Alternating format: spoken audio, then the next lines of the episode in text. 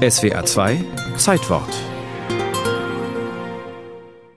Johann Wolfgang von Goethe liebte es, sich zu bewegen. Reiten, fechten, schießen, schwimmen, selbst Eislaufen ließ sich Goethe vom Schriftstellerkollegen Klopstock beibringen. Wenngleich es zu seinen Lebzeiten rund um die Wende vom 18. ins 19. Jahrhundert den Sammelbegriff Sport in Deutschland noch gar nicht gab, auch Fußball war weitgehend unbekannt. Den Sportbegriff erfanden Englands Adelige, die in körperlichen Anstrengungen und dem sportlichen Wettstreit einen unterhaltsamen Zeitvertreib sahen. Das lateinische disportare für sich vergnügen verkürzten sie zu Sports. England hat den Sport erfunden, nicht nur den Fußball. Während Goethe Mephisto und Gott um den Faust wetten ließ, setzten die Engländer längst ihr Geld bei Pferdewetten ein. Das Streben nach Leistung und das sich mit anderen messen im Konkurrenzkampf entwickelte sich in den englischen Sportarten wie Rudern, Rugby, Cricket oder Fußball zeitgleich zur industriellen Revolution. Doch wer sich in diesen Jahren beispielsweise 1830 mit anderen Sportlern messen wollte, hatte ein Problem. Zwar existierten bereits genügend Clubs und Schulmannschaften, allerdings mit unterschiedlichen Regeln. Mal standen zwölf Spieler auf dem Platz, in einer anderen Version zwanzig und mehr.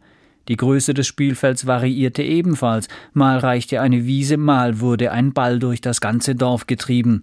Besonders beliebt wie berüchtigt kam der Shrovetide-Fußball, der Fasnachtsfußball daher. Dieser Volksfußball, bei dem sich auf beiden Seiten schon mal 500 Spieler gegenüberstanden, bestach weniger durch technisch elegantes Spiel, sondern durch Brutalität, mit der die Spieler am Tag vor Aschermittwoch aufeinander losgingen. Alle Mittel waren recht in diesem Vorläufer des Fußballs. Mit der wachsenden Popularität der unterschiedlichen Spielformen und dem zunehmenden Wunsch nach Wettbewerben vor allem in den Schulen von Eton, Rugby oder Harrow wurde eine Vereinheitlichung der Regeln notwendig und eine Organisation, die Spiele organisieren konnte, Regeln festlegen und darüber wachen sollte. Im Oktober 1863 war es soweit und wo sonst als in einem Pub hätten die Engländer den ersten Fußballverband gründen können – Vertreter aus elf Clubs und Schulen trafen sich in der Londoner Freeman's Tavern und gründeten mit der Football Association den ersten Fußballverband der Welt. In zum Teil wortreichen Sitzungen debattierten die Funktionäre aber weiter über verbindliche Spielregeln. Hauptstreitpunkt war die Frage, ob es weiterhin erlaubt sein soll, den Ball mit der Hand über das Spielfeld zu tragen 1823 war William Ellis Webb aus Rugby spontan und zum Erstaunen seiner Mitspieler mit dem Ball in den Händen über den Platz gerannt.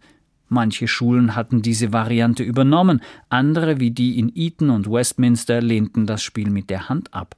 Die Lage spitzte sich zu. Nach sechs vergeblichen Sitzungen im Herbst einigte man sich am 8. Dezember 1863 auf ein einheitliches Regelwerk. Fortan war das Treten gegen die Schienbeine des Gegners genauso verboten, wie ihm ein Bein zu stellen und den Ball mit den Händen zu tragen. Die Rugby-Fraktion musste zähneknirschend nachgeben und verließ nach der Abstimmungsniederlage die Versammlung. Seither gehen Fußballer und Rugby-Spieler getrennte Wege. Spöttisch hatte der Sprecher der Rugby-Anhänger, F.W. Campbell, bis zuletzt versucht, die brutalere Variante des Spiels durchzusetzen. Nach dem Gegner treten, das sei wahrer Fußball, meinte Mr. Campbell und stichelte vergeblich weiter. Das Treten zu verbieten scheint von Leuten zu kommen, die lieber ihre Pfeife, ihren Grog und ihren Schnaps mögen, als das mannhafte Spiel. Die Fußballer focht das nicht mehr an. Noch vor Beginn des 20. Jahrhunderts wurden die Regeln verfeinert, das Spiel in Richtung seiner heutigen Form weiterentwickelt. Für Treten und Beinstellen und andere grobe Fouls verwarnen Schiedsrichter die Spieler seit 1970 mit der gelben und roten Karte. Eine Farbenlehre, fast wie bei Goethe.